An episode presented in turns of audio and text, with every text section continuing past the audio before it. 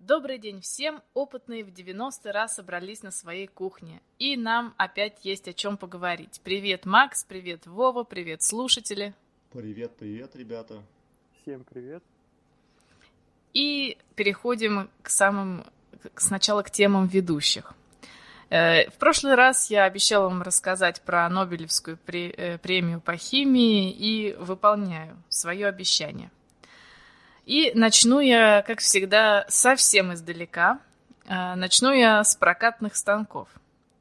Почему с прокатных станков? Потому что на заре индустриализации а, ученые заметили, что на прокатных станках, а прокатные станки это такой комплекс оборудования, в котором происходит пластическая деформация металла между двумя вращающимися волками.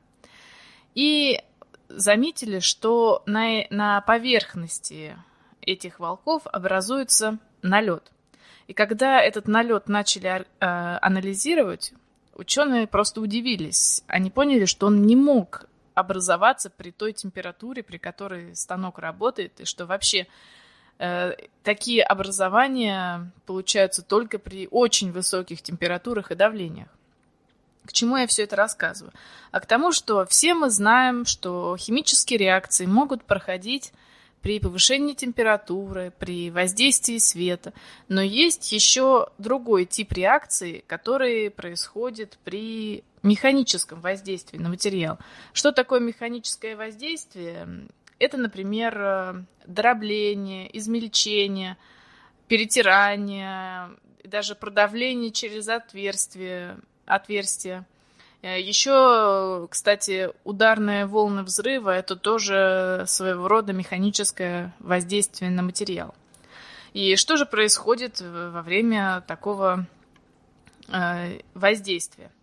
Во-первых, э, обнажаются атомы, которые в кристаллической структуре, что приводит к совершенно другим э, химическим свойствам э, материала, что разрываются связи, э, материал превращается из кристаллического в аморфный, сдвигаются грани кристаллов. И вот эти все дефекты приводят к тому, что материал реагирует химически уже совершенно по-другому.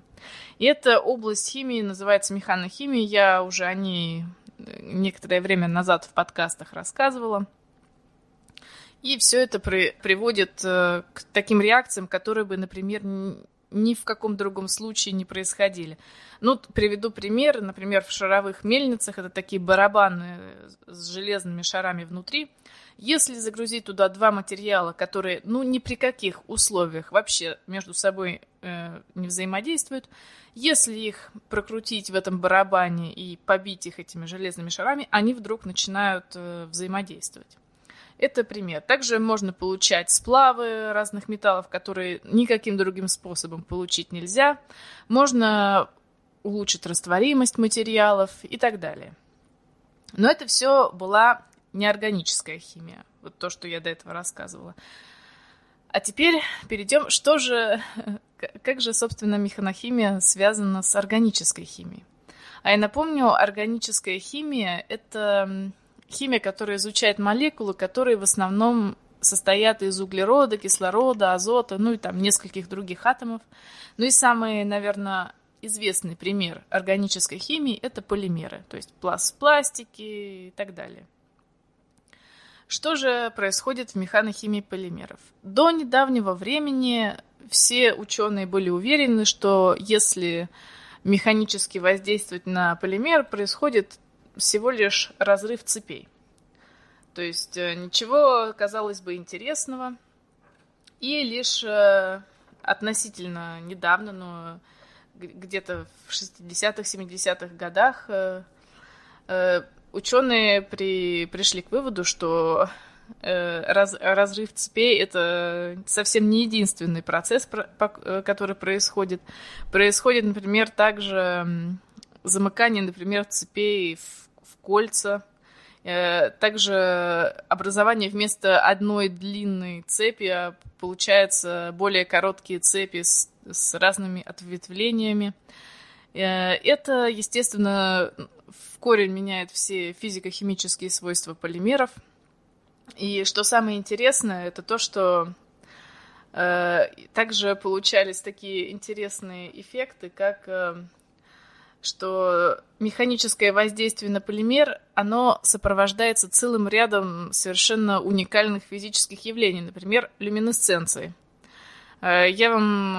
Э, э, вы этот эксперимент также можете провести дома, если вы в полностью темной комнате насыпите сахара в стакан и очень сильно каким-нибудь керамическим, не знаю, прессом очень сильно начнете бить по этому сахару, вы увидите свечение в темной комнате. Вы это можете сами дома повторить. Как в мультике было. Хотите, я его ударю, он станет фиолетовым. Да, кстати, пример. Также это сопровождается, как ты уже говорил, изменением цвета, изменением, э, э, как я уже говорила, свойств, а также это может сопровождаться излучением вплоть до жесткого рентгеновского и еще излучение радио, радиоволн. Это вообще для меня была фантастика. Вот, э, как я говорю, к сожалению, я не нашла ту оригинальную статью, на которую из которой все, все это описание было выведено, но тем не менее. Так вот, э, собственно, а теперь представим, то есть я до этого я рассказала, что механическое воздействие может менять химические свойства вещества. А теперь представим, что все происходит наоборот. То есть, как сделать так, чтобы химическое воздействие на вещество привело к его механическому изменению.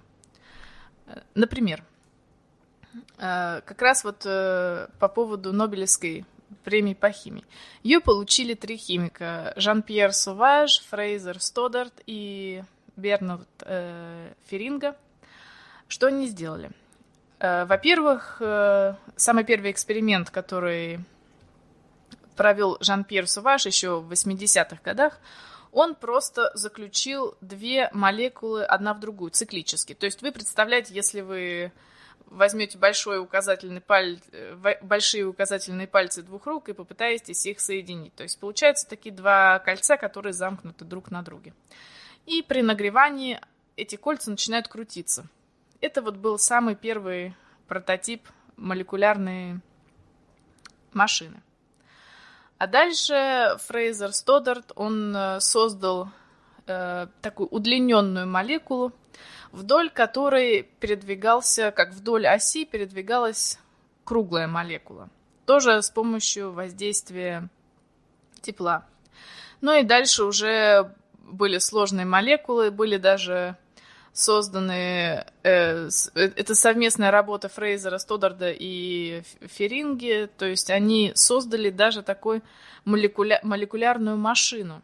Это такая удлиненная молекула, и впереди у нее два что-то вроде похожих на колеса элемента, и сзади. И воздействие с помощью ультрафиолетового излучения молекулярные Э, связи двигались, поворачивались на 180 градусов, и машина якобы ехала. Вот это как раз за это они получили Нобелевскую премию по химии. Э, применения практического у, это, у этих машин нет пока. Но почему им дали Нобелевскую премию? Это потому что это сложнейшая химия, как сделать так, чтобы под воздействием какого-то под химическим воздействием, можно было это химическое воздействие перевести в механическое движение.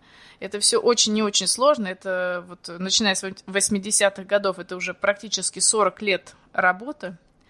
И действительно, даже если пока не нашли применение этой области, все равно это просто очень красиво на это посмотреть и очень интересно, как это работает.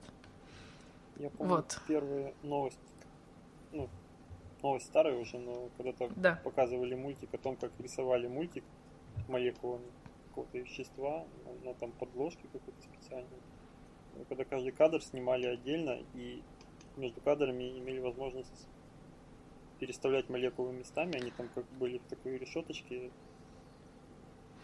Это, наверное, молекулярный пинцет. Есть просто такое...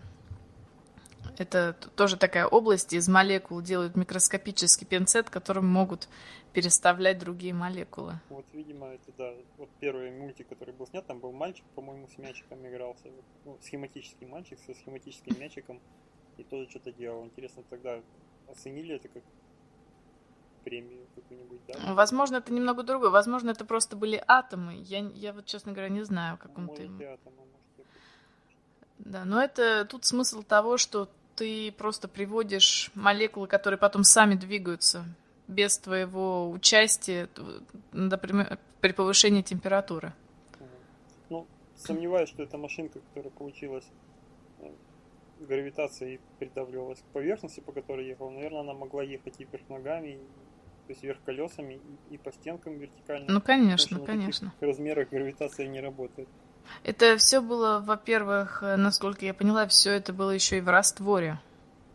Угу. Ну, здорово. Примите, научились. А мой... Изобрели колесо. А мой любимый мультик это был «Пластилиновый ворона». Я мечтал из пластилина делать, делать мультики. Да. Вот это прям да. с детства а тут что любимый мультик? Да, да, прям с детства. А вот. А тут, тут что-то подобное у вас. Ты как-то сразу оценил такие мультики. Для меня в детстве не было ничего хуже, чем пластилиновые мультики. Вот ты смотришь диснеевские какие-то яркие такие, а тут вдруг приходишь, ждешь мультики яркие, и тут раз тебе пластилиновое что-нибудь показывают, где там двигаются так нелепо, или из игрушек такие покадровые мультики. Ну, это понимаешь только с возрастом, насколько они были гениальные и лучше да, диснеевских. Да. Сейчас мне уже ежик в тумане очень нравится, хотя когда-то я вообще не мог понять, что, кого, что побудило снимать вот это.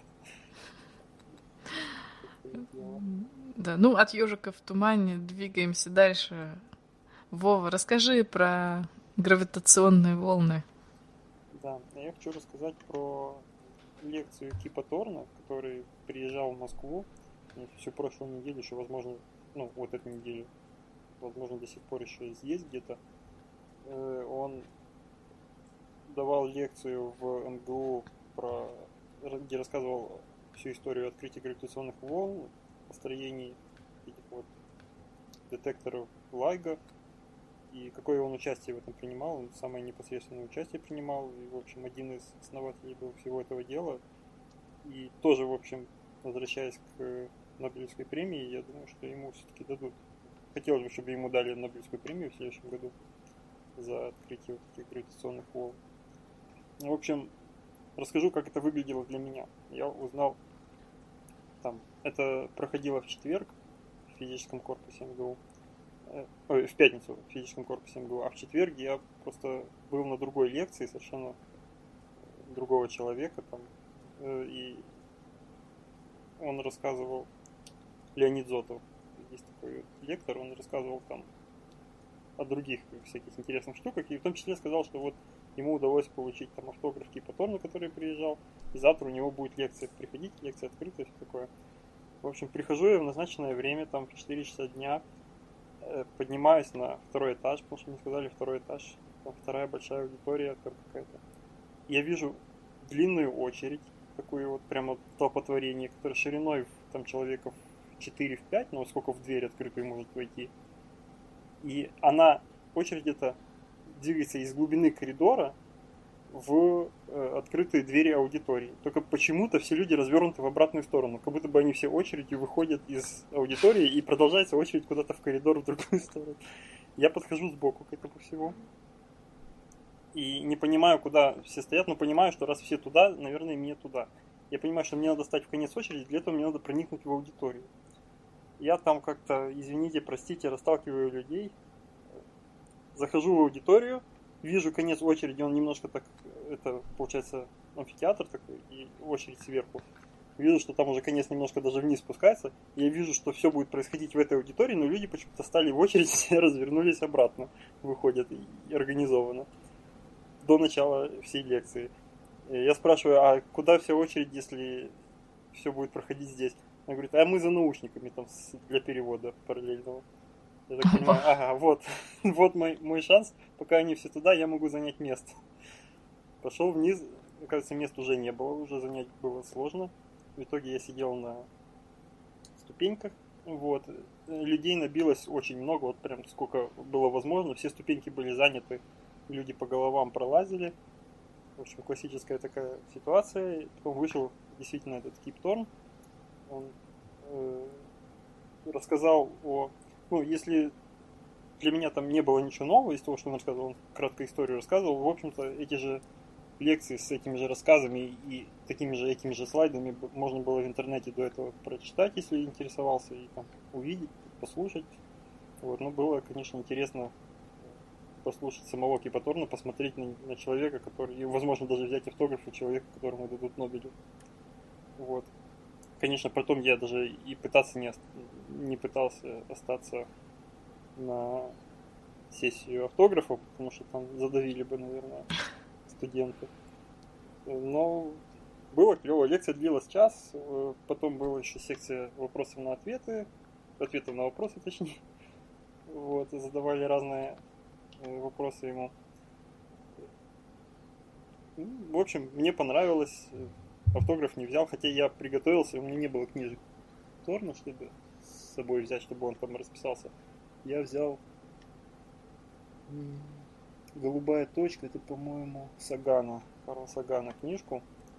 Вот, я ее еще не прочитал, не так давно купил только и думал, чтобы на ней попросить расписаться, но потом понял, что так и не получится. В итоге вся лекция была о том, что как с там 60-х годов начинали э, изобретать, ну, начинали э, изобретать методы открытия гравитационных волн, о первых э, попытках, как это сделали сперва, там, не помню уже фамилии ученого, который сделал просто большие бочки, которые опоясал так какими-то датчиками и думал, гравитационная волна будет проходить сквозь бочку, будет ее немножко в одном плоскости сдавливать, в другой растягивать, и датчики смогут вот эту вот взаимную смену дистанции детектить и понять. Ну, конечно, там были намного более точные приборы нужны. Потом о проблемах, как они финансирование выбивали, потому что нужно было сделать это в два шага, причем, то есть строить два разных, э, две разных обсерватории одного и того же типа, но сперва надо было построить чуть поменьше, на ней почти практически гарантированно ничего не получить, но отточить технологии, чтобы построить больше.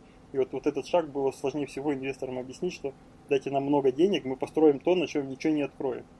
И никто не хотел, в общем, финансировать. Они потом рассказывал, как они выбирали главного предводителя всего проекта, потому что там было три таких вот выдающихся личности, которые каждый тянул немножко в свою сторону, хотя все были, ну, идея у всех была одна. Вот, и они, в том числе вот этот Торн, один из них, и два других из разных университетов, они представляли разные университеты. Они э, в итоге выбрали совершенно другого четвертого человека, пригласили из Европы, не помню кого. Они еще пробовали пригласить, ну, он рассказывал, э, в частности, много о том, как он приезжал в Москву в те годы, как он знакомился с местными учеными, там какой, какой вклад вот, российских ученых, в том числе вот, государственного университета был сделан. И приглашали, пытались вытянуть еще из Советского Союза ученых туда тоже на все работы, но местные не хотели, и в итоге так, по-моему, из Польши пригласили человека, вот, который курировал. Ну и как в конце концов рассказал, как практически случайно, если можно так сказать, вот в тот день, когда были обнаружены гравитационные волны, вот год назад, по-моему, это осенью было, да? Или там конец лета или начало осени. И как только-только построили вот это все, запустили его ну, на предполагаемую мощность, скажем так, на, на предполагаемую точность, и оставили включенным, а, и сразу же обнаружили вот, эти, вот этот вот сигнал, который потом еще там в течение там, месяца или двух ну, такой силы сигнала не повторялось. То есть это очень повезло, что еще так все звезды сошлись буквально, в буквальном смысле. В итоге это сошлись не звезды, а две черных дыры, там 36 масс Солнца и сколько там 20, могу наврать, 21 масса Солнца, там плюс-минус как раз они сколлапсировали, э, полтора там не подготовился, конечно, надо было эти слайды, конечно, открыть перед собой, Ну, там довольно-таки много лет назад это все произошло, то есть очень много лет назад произошло, до нас вот сейчас волны эти дошли, и было оценено, что выброс энергии на расшатывание вот этой структуры пространства-времени, вот именно на этих гравитационных волн, был равен трем массам Солнца, по, если перевести эту энергию в массу. Вот. И чтобы понять, что это за масштаб, приблизительно три массы Солнца, это э, вот то, что мы ощущаем, как Солнце светит, понятное дело, мы на, если смотреть со стороны Солнца, мы всего лишь мелкая точка, которая получает там какую-то очень мизерную долю э, излучения Солнца. И можно понять приблизительно, сколько Солнце в секунду излучает энергии.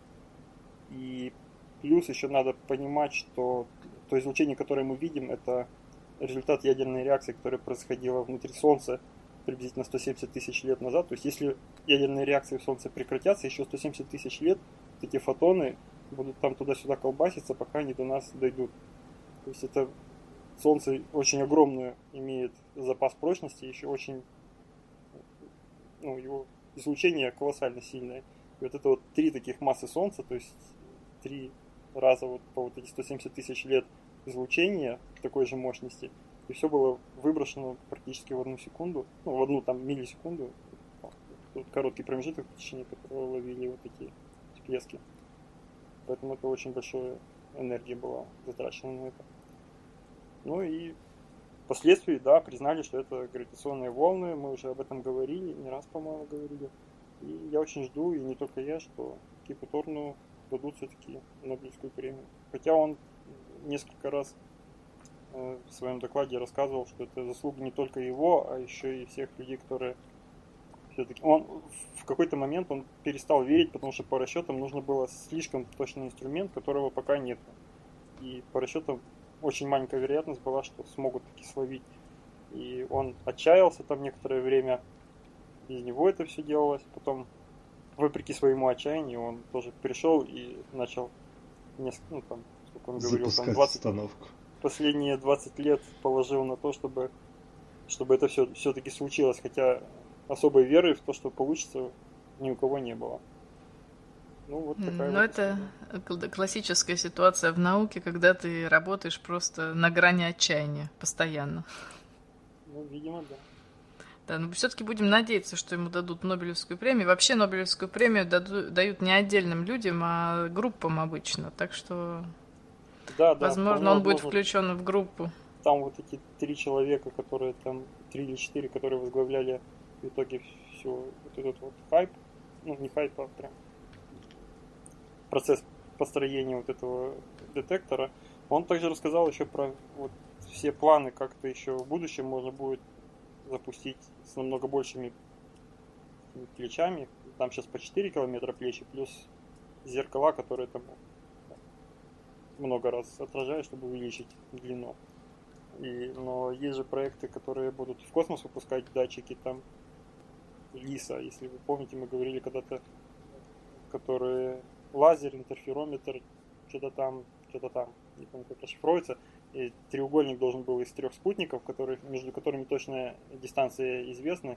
И вот изменение вот этой вот дистанции говорило бы ну, на большом очень расстоянии Э, говорила бы о изменении ткани пространства времени. Он тоже сказал, что эту историю рассказал про то, что изначально там было Европейское космическое агентство плюс НАСА, но потом НАСА, ну, таки сказал фразу, что вообще американцы не сильно славятся тем, что они держат свое слово, и НАСА ушла из этого проекта, и поэтому там добавили буковку Е и сделали Е-лиза, то есть Элиза получилась, европейская лиза. Но потом в итоге НАСА все равно там чуть лучше стало с бюджетом, и они сказали, что мы тоже в деле, но в общем, предводительство уже европейского проекта, и в ближайшие там пять лет собирается его запустить. И еще он несколько раз подчеркивал, что гравитационные волны это особый вид волн, для которых ну, это волна распространения изменений в ткани пространства-времени. То есть для него не нужен, не нужен никакое электромагнитное поле, не нужно, вообще никаких полей для него не нужно. Оно может перемещаться вот со скоростью света в абсолютно пустом пространстве, где нет никаких ни полей, ни волн, в других спектрах, ничего такого. Интересно. Это, это круто. Это будоражит мое сознание. Я помню, когда я еще, я еще, пожалуй, много раз рассказывал, что у меня в детстве была книга под названием «Солнце и его семья». Эта книга была выпущена тогда, когда еще даже спутник не был запущен, и там вот было интересные домыслы, как там что будет, как там на Луне. И даже я помню, как, как я там пытался сделать приставку, чтобы услышать радиоизлучение Юпитера, и так я не услышал, а тут вот, значит, такое вот, знаете, продолжение такое этого всего, и вот ты так узнаешь что-то новое, и интересно так вот Люди рассказы такие Исследовательский дух познания. Да. Прям тут все так взяли и изучили. Ну да, вот такая вот история. Я, в общем, очень... Я отдельно, отдельно хочется подчеркнуть, что очень интересное место вот этот э, МГУ, Московский государственный университет. Хочется туда прийти как-нибудь еще так погулять просто, потому что такие монументальные здания, там корпуса, студент... опять-таки студенты, студентки. Я уже давно не находился в обществе студентов и не чувствовал себя студентом, а тут прям вот пришел и, и как будто бы опять вот как 10 лет назад почувствовал. В общем, какой-то дух такой несет интересный с, воспоминаниями. Так что еще надо будет заглянуть в МГУ как-нибудь. Но правда там, когда нет таких вот лекций, то там обычно по пропускам, все сложно, там все такое. Я думаю, это все решаемо плевало. Как минимум есть куда пойти теперь. Что посмотреть в Москве.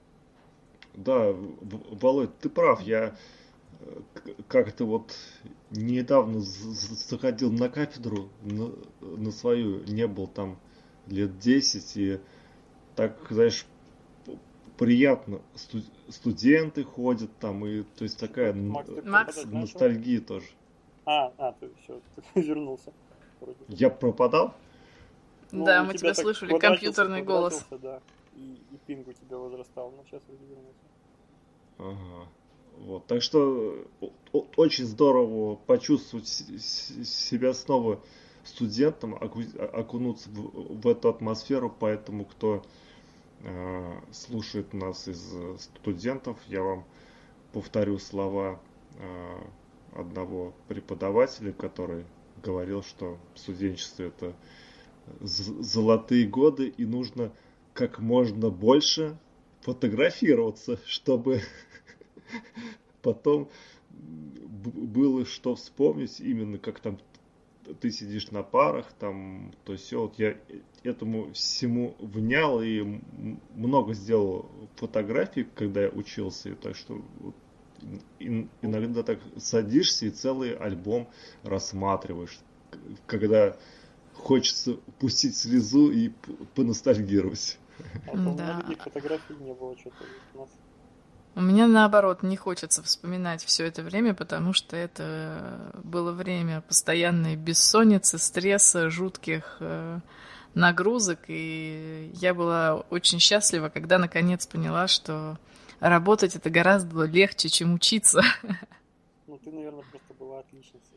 Нет, нет, я просто очень сложно, сложную специальность выбрала. А, ну, потому что я просто забивал на то, что сложно. Ну, как не, не совсем забивал, конечно, там бессонница и стрессы были, но, в общем, меня все время преследовала мысль, что пофиг на это все как-нибудь. Ну, там как это сейчас, сейчас называется уволят, а тогда это называлось выгонят. Вот. Ну и все равно как бы чуть На самом деле я понимаю, что много времени потерял, как минимум по своей специальности я там ничего не практически ничего не приобрел. Это было 6 лет таких выброшенных из жизни, но не знаю, с точки зрения специальности, да, это было выброшено из жизни время, но с точки зрения вот самой жизни... Общего да, развития. Общего развития, да, коммуникации с опять хочу сказать с коллегами, с одногруппниками, там, однопоточниками, в общем, с людьми. В принципе, это довольно яркий момент. И, в общем, я бы не против повторить. Особенно, когда ты вот вливаешься в поток студентов и, и чувствуешь себя студентами, ты понимаешь, что, в общем-то, еще даже выглядишь так со скидочкой, как студент. Тебя могут принять за студента. Вполне. Студенты, пользуйтесь тем, что тем временем, что вы студенты. Не забывайте учиться периодически. Да, да. Сейчас я не знаю, как раньше было от сессии до сессии живу студенту весело. Сейчас, по-моему, сделали там какую-то систему, что надо сдавать постоянно какие-то промежуточные там, экзамены, там, еще что-то. Я, в общем, не смог бы так не закончить универ, если бы контролировали каждую неделю. Ладно. Ну ладно, да, давайте тогда с, с этой же, ностальгической ноте хватит уже слезу из слушателей выжимать. Давайте переходим к основным темам. И первая тема — это прорыв э, в микроэлектронике. Я на самом деле даже не подозревала, что, оказывается, можно делать микроэлектронику без полупроводников. Вов, можно тебя попросить?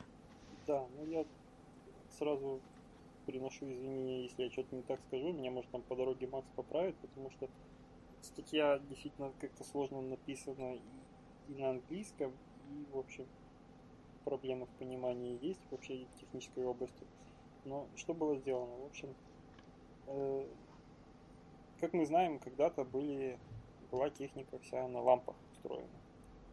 И принцип лампы был, ты подаешь напряжение, оно там куда-то для... Э, в лампе есть, в общем, Макс сейчас меня поправит, если не так, там, информационный плюс-минус, скажем так, и плюс э, ты еще можешь туда подать напряжение, которое усиливает вот эту вот э, разницу там.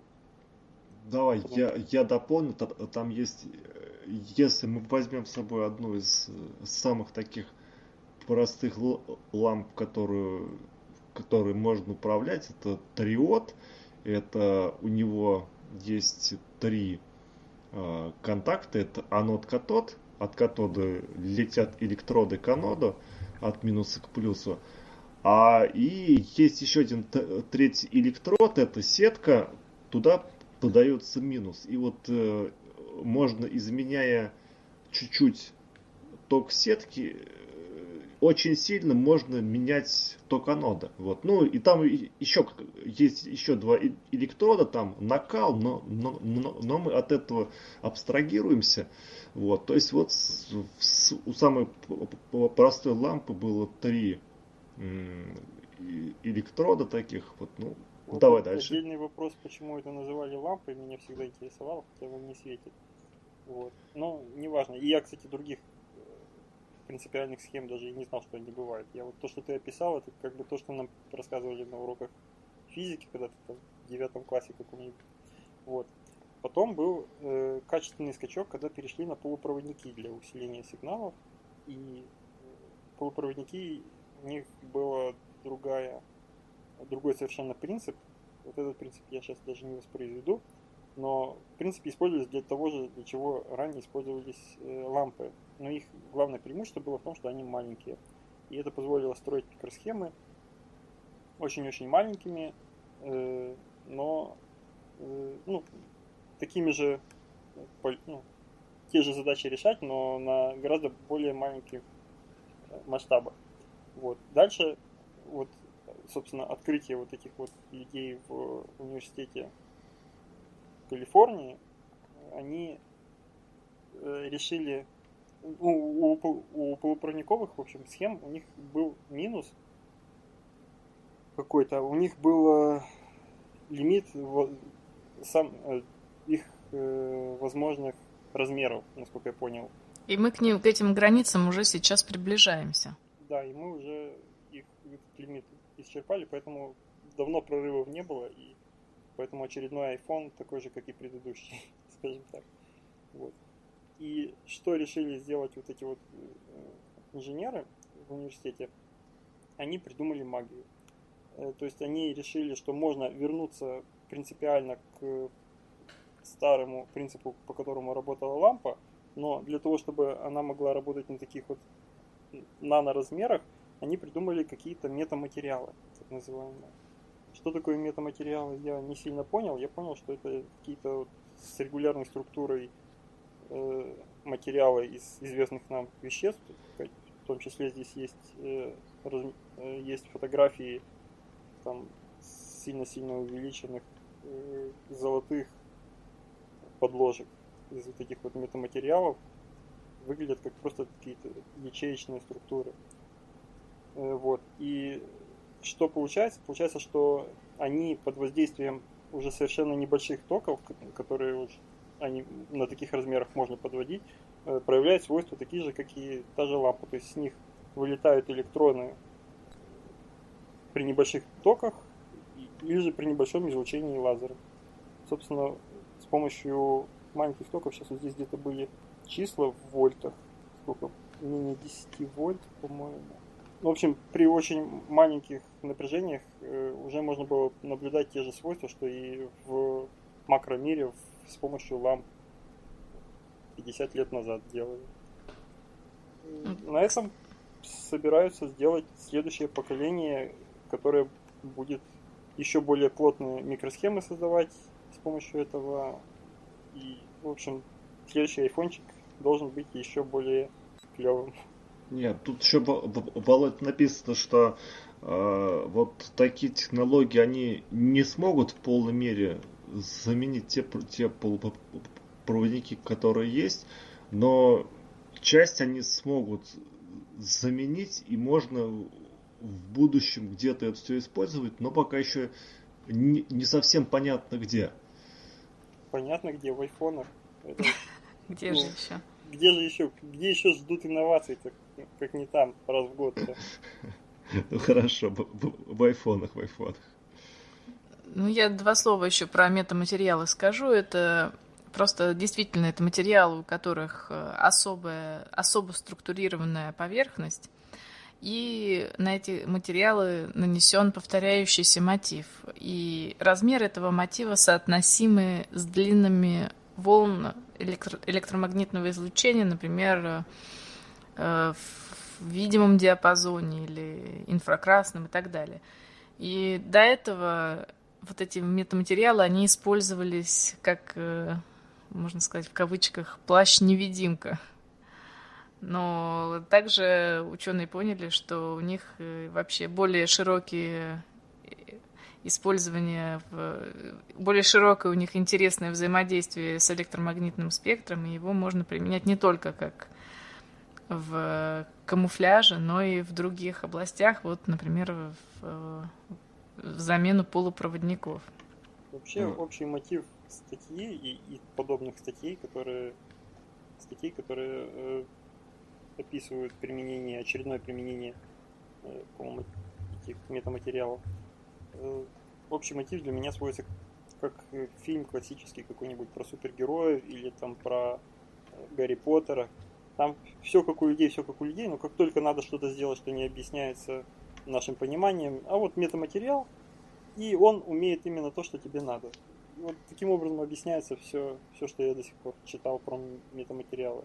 Вот нам нужно было сделать очень маленькие э, полупроводниковые, ну, очень маленькие транзисторы. И все перепробовали, меньше не получается. Ну тогда возьмите метаматериал, он как раз магически решает именно вашу проблему. По-моему, так, так и работает метаматериал. Если мне надо будет что-то, я не знаю, приготовить, вскипятить воду при комнатной температуре, наверное, метаматериал мне поможет. Просто надо способ, особенность метаматериала найти.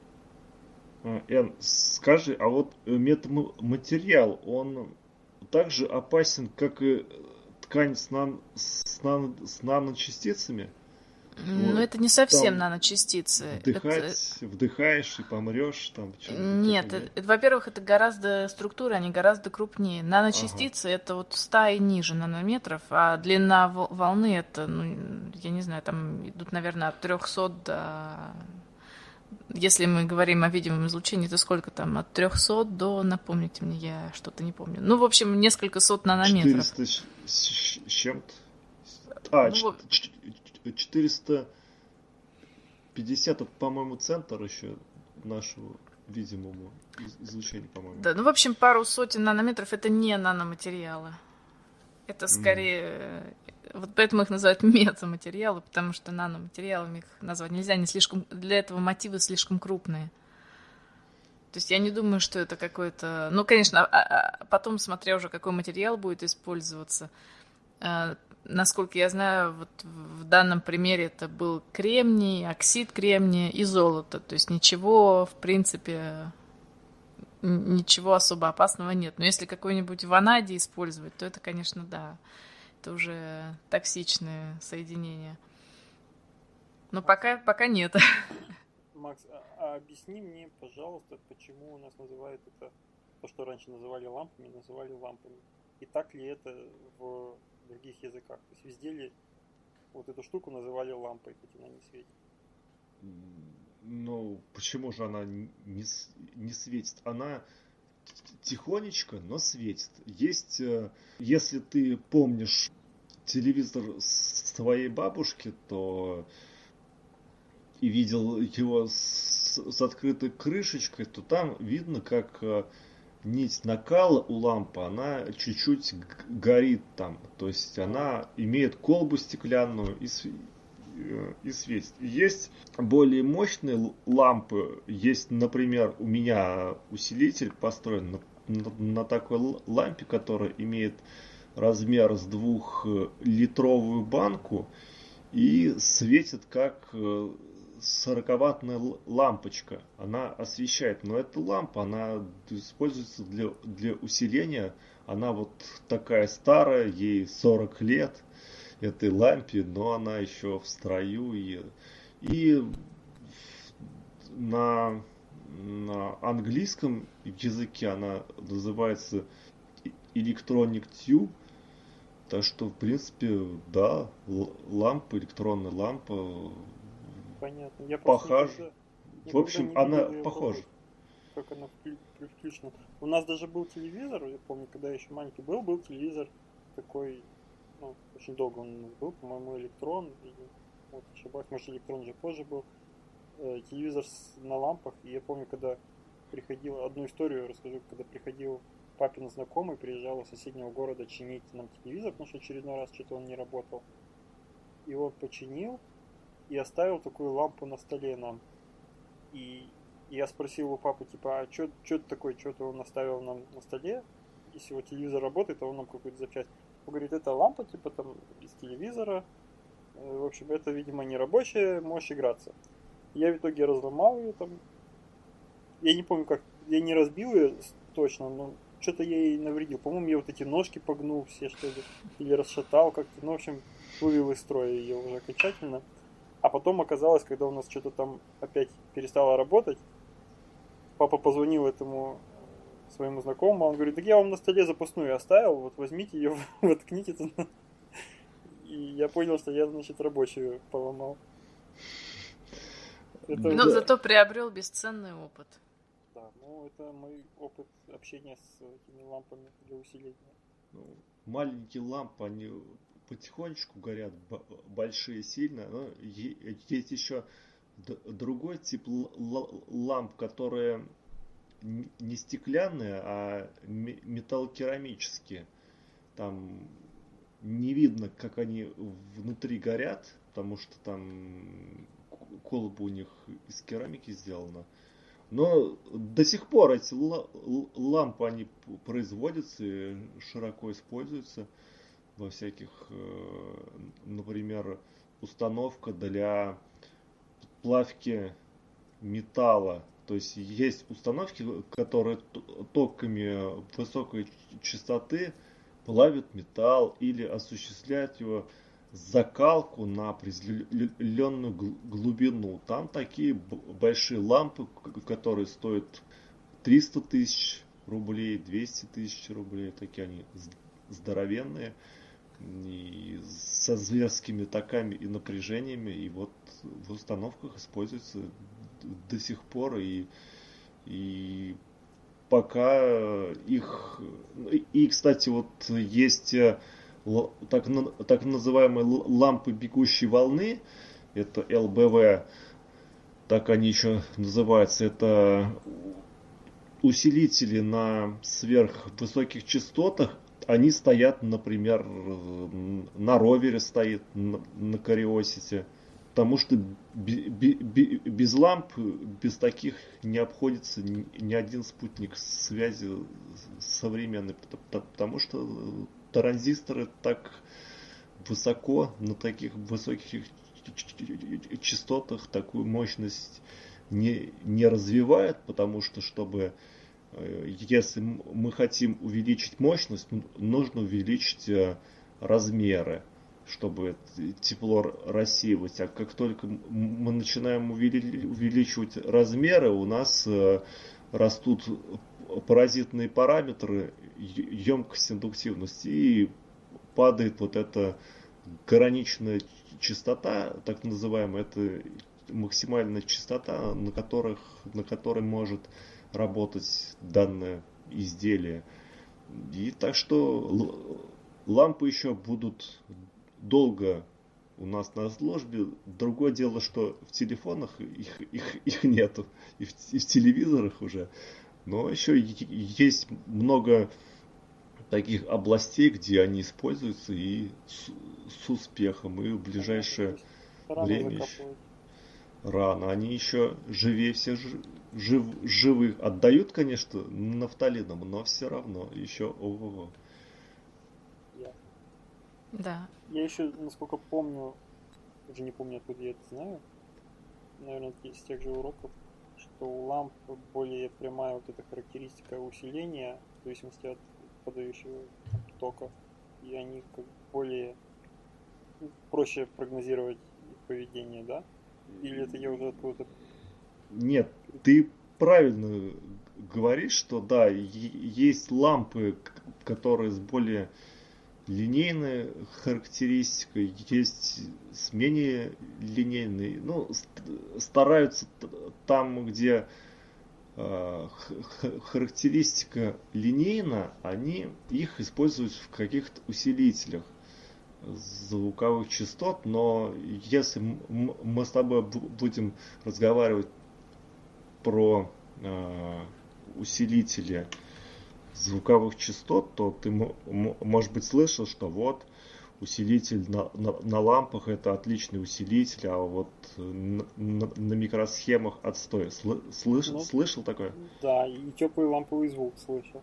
Да, да вот а это, это все, все слышали. Все слышали. А, а это, а если мы, например, станем с тобой измерять коэффициент нелиней, нелинейных искажений, то у лампы он будет, может оказаться больше, чем у какого-нибудь транзисторного усилителя или на, на микросхеме.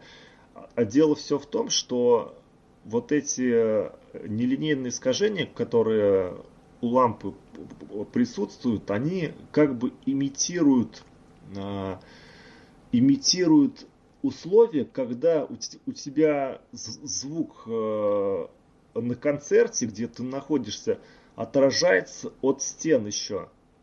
То есть, когда ты где-то на, находишься в, в консерватории, то, то ты слышишь звук не из, не из какого-то источника, а слышишь еще и отражение этого звука от э, разных стенок и предметов, э, которые определенным образом складываются, там накладываются. По-моему, это как раз называется реверберация. Нет, реверберация это чуть похоже, но чуть другое там. Но очень похоже. Вот. А, и а, а, таким образом получается парадокс, что усилитель, у, у которого больше искажений, он более нелинейный, звучит э, приятнее, чем тот, который более линейный. То есть парадокс а, такой. То есть вот не, не всегда линейность и прямота это плюс, но в ряде случаев это так. Но вот Понятно.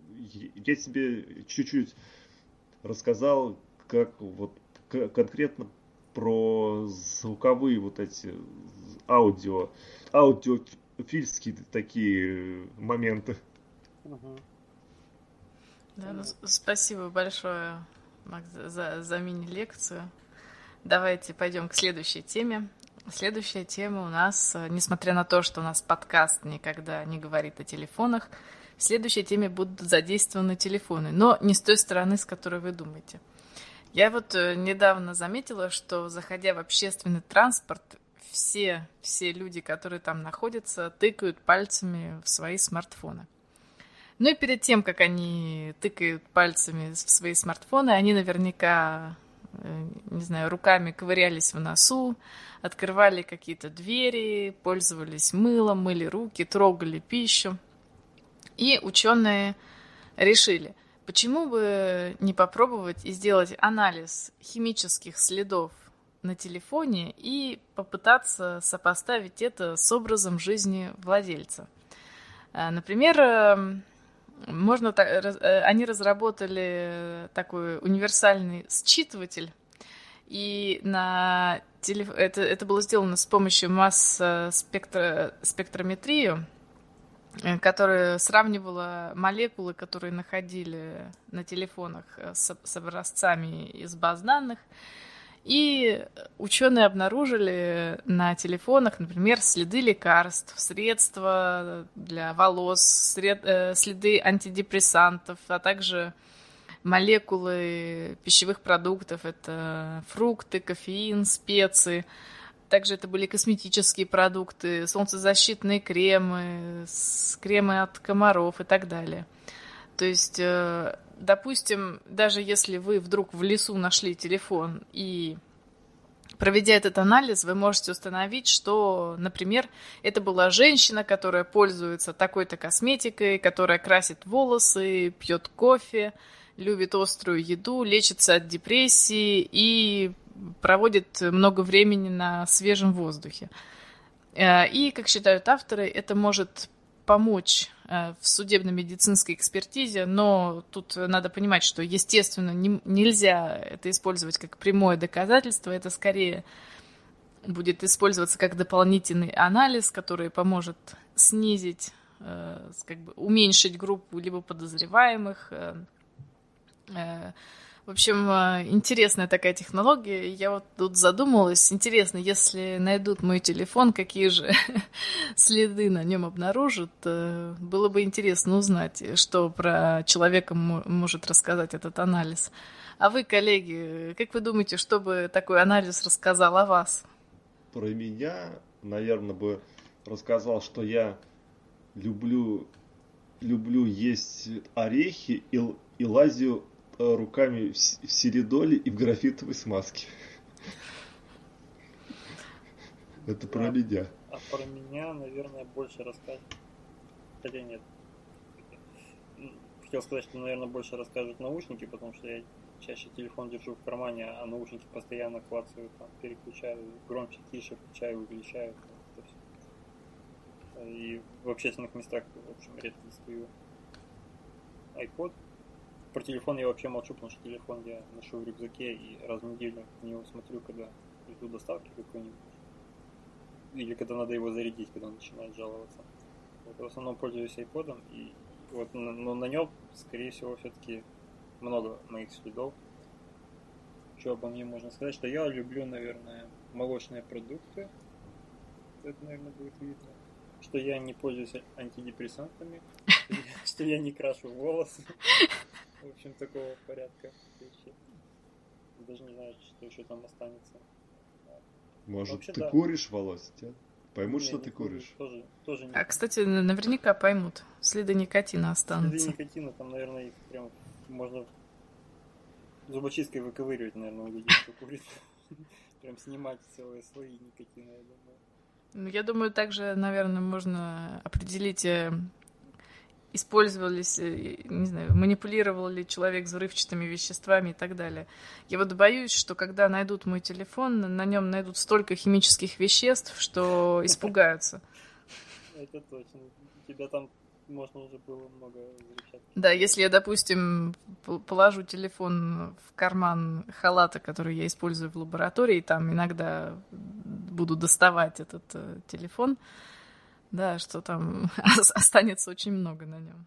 Слушай, а ты во время авиаперелетов не попадала никогда в ситуацию, когда там просят пройти стеклянную штуку, поднять руки, и тебя так...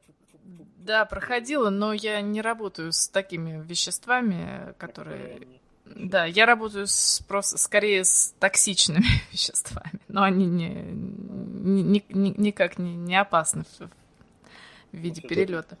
Но у меня была другая, другая проблема. Я когда пыталась получить визу в Америку, э, в анкете был вопрос, э, имели ли вы опыт работы с химическими веществами. И меня потом долго выясняли, как, я вообще и что с ними делала. Но, тем не менее, они поняли, что это моя профессия, и пропустили. А ты не раскололась? Ты сказала, что ты просто дома соль, перец по вкусу? Нет. Это весь опыт? Нет, ну там было написано профессия, то есть они там тоже не дураки сидят, поняли, что я скорее не представляю опасности. Но все-таки вот, вот эти камеры в аэропортах, которые тебя, по идее, обнюхивают специально там, обдувают и обнюхивают воздух, который с тебя слетел. Они же также не только на взрывчатку, они еще и на наркотики всякие должны. Ну да, да. Да.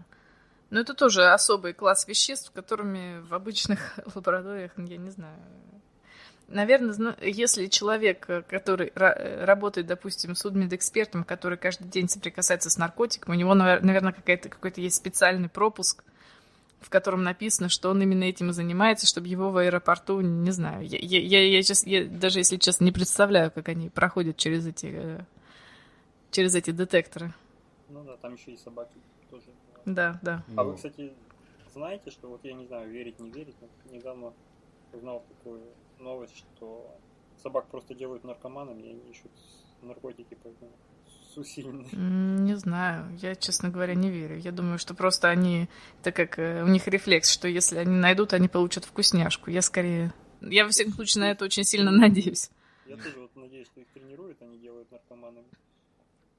Я, я, я, Володь, слышал историю такую, что а, где рассказывали про как раз собак наркотики.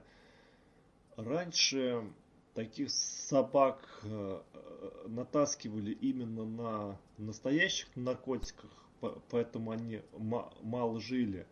А сейчас, типа, это более продвинутые технологии, их натаскивают на каких-то заменителях их, и поэтому они дольше живут, эти собаки. Слушай, а может, можно эти заменители достать в реальной жизни? Может, лучше продавать вместо наркоты заменители? Но если у них нет эффекта, какой смысл? Пахнут так же, а, а, а эффекта нет. Что за, что за наркотики такие? Это как пиво безалкогольное. Вот, наверное, так же они натаскивают собак. А мне интересно, если телефон чей-то взять и положить в чашку Петри, как пару пару выпусков назад мы, мы про разные микробы говорили, которые там на ладошке вырастали. Вот если так сделать, сколько, какого цвета там что вырастет из, из телефона, наверное, это тоже как-то уникальный рисунок, который получится каждого телефона, у каждого владельца. Ну, вполне возможно, да. Ну, а как по этому рисунку ты, ты поймешь, что N это N, а я это я? Но если потом найдут, э, найдут э, руку и сделают с нее тот же отпечаток в чашку Петры, и потом посмотреть, где что там как распределяется, то возможно. Даже а помытую думаю, руку? Я ну... думаю, если мы говорим о телефонах, еще можно стороны, когда человек говорит, разговаривая в телефон, э, взять на анализ вещество и понять, там, например, есть ли кариес у человека, там, есть ли у него проблемы в, там, в желудке, там все такое, потому что он все равно выдыхает это все, и оно будет там осаждаться. Вообще вся эта, вся эта история интересна тем, что мы еще раз показывает, что мы довольно плохо знаем, что происходит на микроуровне с нами. У нас есть там базовые принципы там запачкался, пойди помой руки, вымой руки там и считай, что ты уже чистый. И на самом деле там у кожи очень такая структура интересная, там есть где запрятаться всяким микробам и и прочим там гадостям и веществам. И, в общем, то, что ты помыл руки, у тебя просто там еще ну, много крупный слой вымоет, но еще много всего оставит просто после мыла, там, которым ты пользуешься тоже. И это все будет накапливаться слоями, накапливаться, накапливаться. Плюс у нас еще э, все время из кожи, из потовых желез выделяется то, что мы съели, то, что мы выпили, с другой стороны тоже добавляют. В итоге там на микроуровне такая интересная каша должна происходить, там такие интересные Санта-Барбара между прям всякими веществами происходит. Да, будет показан весь метаболизм, который происходит, ну или часть его. И мы все это носим с собой, просто не задумываемся, потому что оно нас не тревожит э, в силу того, что у нас там иммунитет есть какой-то. Там. Нас это никак не, затрагивает, поэтому мы на этом не акцентируем внимание. Но если нужно, всякие там судмедэксперты могут углубиться, взять на анализ кусочек кожи там образец, там, силикона, еще откуда-то, там, из личных вещей, там, из ключей, допустим.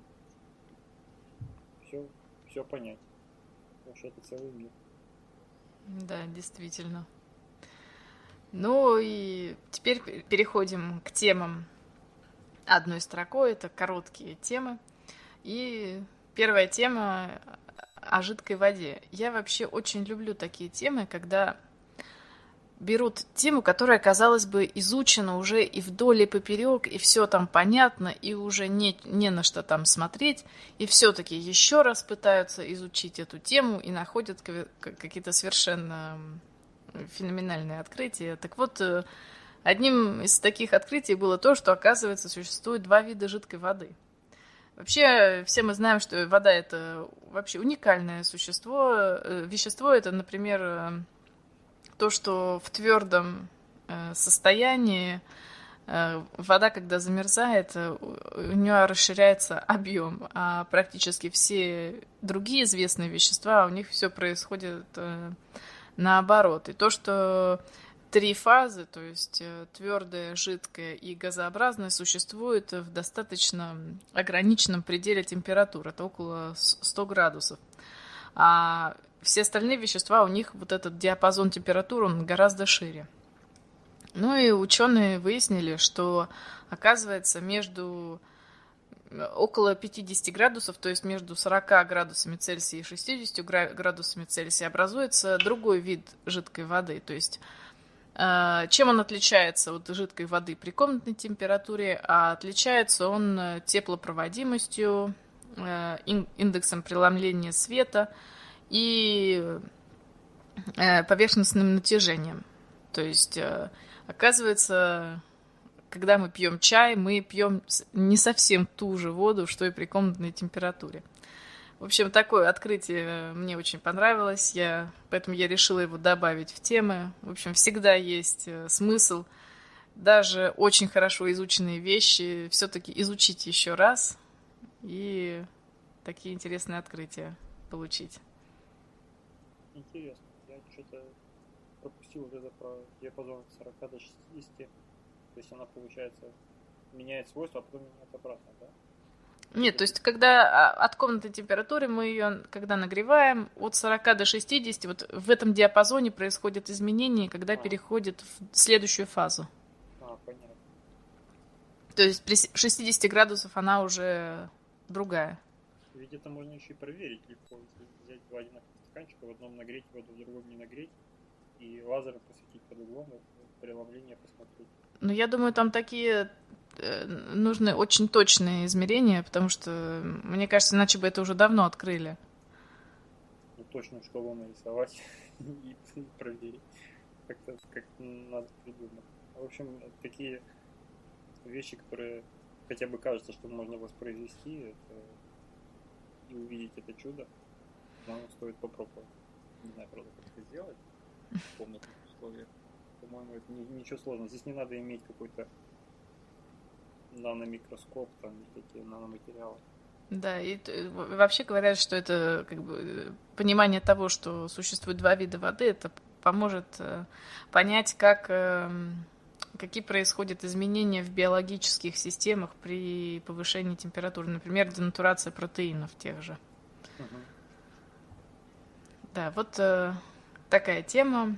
И следующая тема опять э, из области химии. Это тема о самовосстанавливающихся материалах. Макс, возьмешь тему?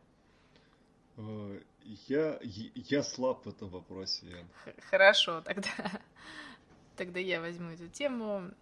Значит, э, обычно что, что такое самовосстанавливающиеся материалы? Это такие полимеры, которые при разрыве цепей имеют способность обратно эти связи восстановить.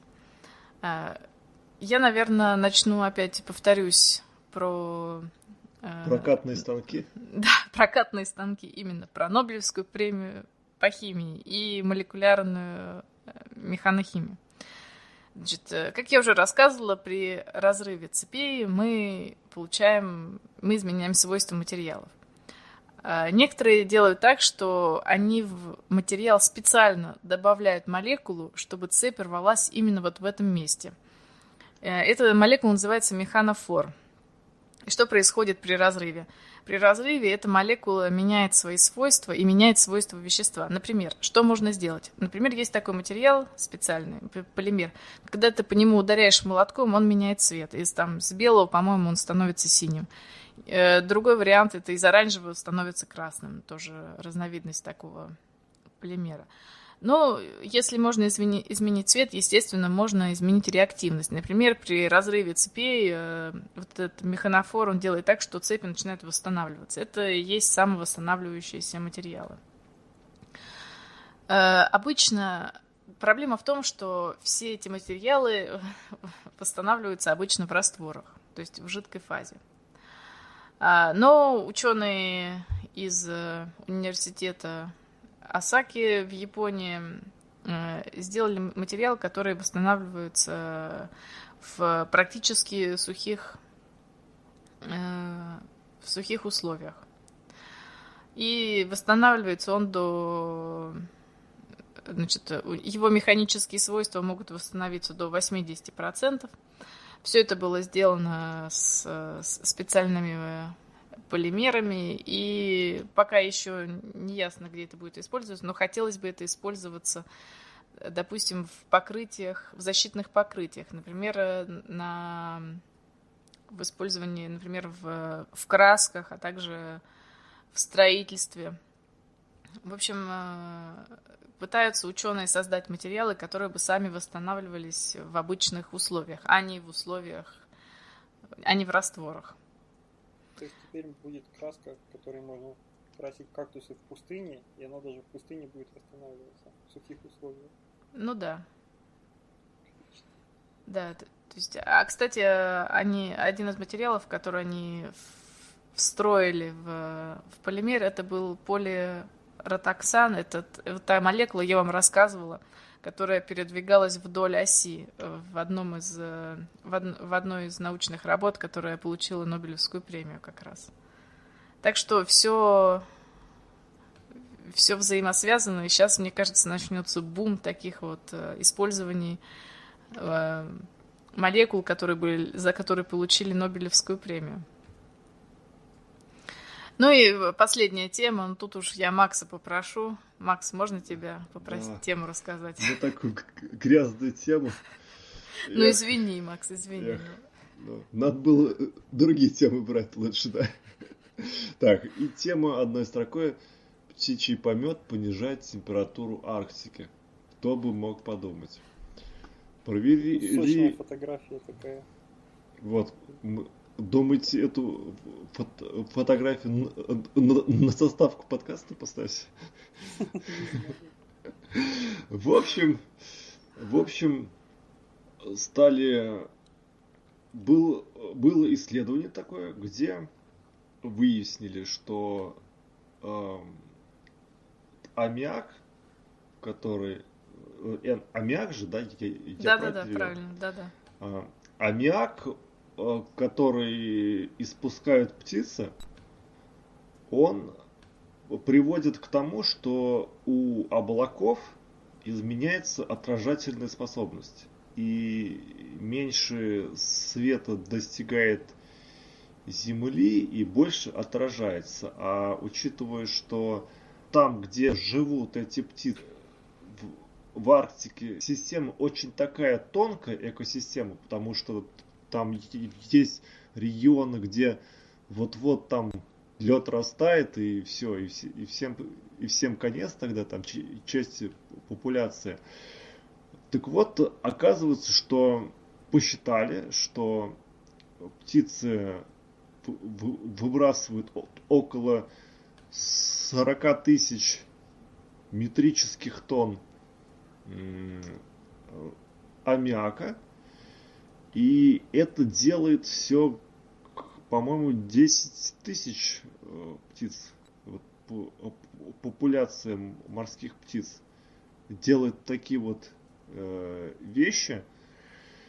И таким образом мы теперь все с вами знаем, что потепление климата могут влиять, может, ой, похолодание климата может влиять, э, может оставлять свой след птичий помет, я скажу более поэтично. Птицы спасут нас от глобального потепления. Птичий помет, точнее. Ну, это без птиц он никак. Да, без птиц никак. А птички такие, симпатичные. Из перьев подушка, наверное, получится хорошая. Да, и птички крупные. Суп а вкусный получится. Объясни, пожалуйста, вот там написано про аммиак, но, насколько я помню, аммиак с водой, который в облаках, это должен быть нечетырный спирт получиться. Там что, облака из нечетырного спирта летают? Нет, там все более сложно, Володь. Нет, там, значит, э, что происходит? Там же не только вода в облаках находится. Это аммиак, там еще есть, э, как говорят ученые, там еще есть немного серной кислоты и вода, и э, все это вместе реагирует, получаются такие микрокапельки вот этой смеси. Не подарок, Это скорее такие микрокапли в облаках. Ну, в общем, нас птицы, получается, действительно. Да. Спасибо им, в общем. Спасибо. Да, большое спасибо птичьему помету. Ну и пойдем дальше. Теперь тема слушателей. Еще а, раз. Кстати, да, я, да. я вспомнил о птичьем помете. Э, у нас в деревне какие-то люди гнали самогон и настаивали на курином помете. И считалось, что он э, более такой ядреный. Полезный. Ядреный, Полезный. Ядреный и натуральный. Ну, судя по тому, что там аммиак, наверное, да, имел более бодрящее действие. Наверное. Что значит настаивали на курином помете? Они его туда бросали внутрь и, и ждали? Да, да, вот именно так. Я просто думал, вдруг я что-то не так понял. Нет, все именно так понял. И... А потом пили, давай я а, уточню. А, а, а потом пили, да. Но те, кто пили, они э, давали, они пили не сами, а продавали тем, кто пил. Угу. Алкаш не. Я вот такое слышал, такие хотя, истории. Хотя я помню историю про, как он назывался, на свай, по-моему, делают тоже из помета. И там, на восточных странах им сильно увлекаются в центральной, в Средней Азии. И его продают прямо так, при том, что делают каждый у себя во дворе и продают как сигареты. В общем, в общем, бесценный источник дохода птичий помет. Золото. Куда ни, не посмотри, золото просто. Цены ему нет все сделано из аммиака, который добыт из этого помета. Да. Да, ну и теперь переходим к тем слушателей. Опять спасибо Нема, который неисчерпаемая кладезь интересных тем для нашего подкаста. И первую тему я включила сюда, потому что мы опять уже говорили уже в третий раз про Нобелевскую премию по химии, и эта тема опять с ней связана. Создана первая молекулярная наномашина, приводимая в действие исключительно светом. Но это, опять же, вариация э, того, что сделали ученые, то есть э, молекула, которая похожа на маленькую машинку, которая двигается под воздействием света. Но э, в чем же в чем же разница между этой машинкой и вариантами, сделанными до этого? Это то, что э, можно теперь э, э, одновременно заставлять двигаться очень много таких машинок. То есть это более такое эффективное движение. И в перспективе, как говорят ученые, это дает возможность использования наномашин как муравьев, которые занимались бы, допустим, строительством и или выполняли бы одновременно какую-то работу. Но опять же, это все в теории. Скорость такого движения, такого автомобиля 23 нанометра в час. И, кстати, что интересно, это то, что э, во Франции будет э, гонка, или она, кстати, уже, я вот точно не знаю, э, она где-то должна сейчас, написано, что в ноябре 2016 года, то есть она, наверное, происходит в данный момент или только-только произошла, и будет даже гонка таких наномашин. В общем, будем ждать новостей, кто победит. Интересно, а трансляцию гонок?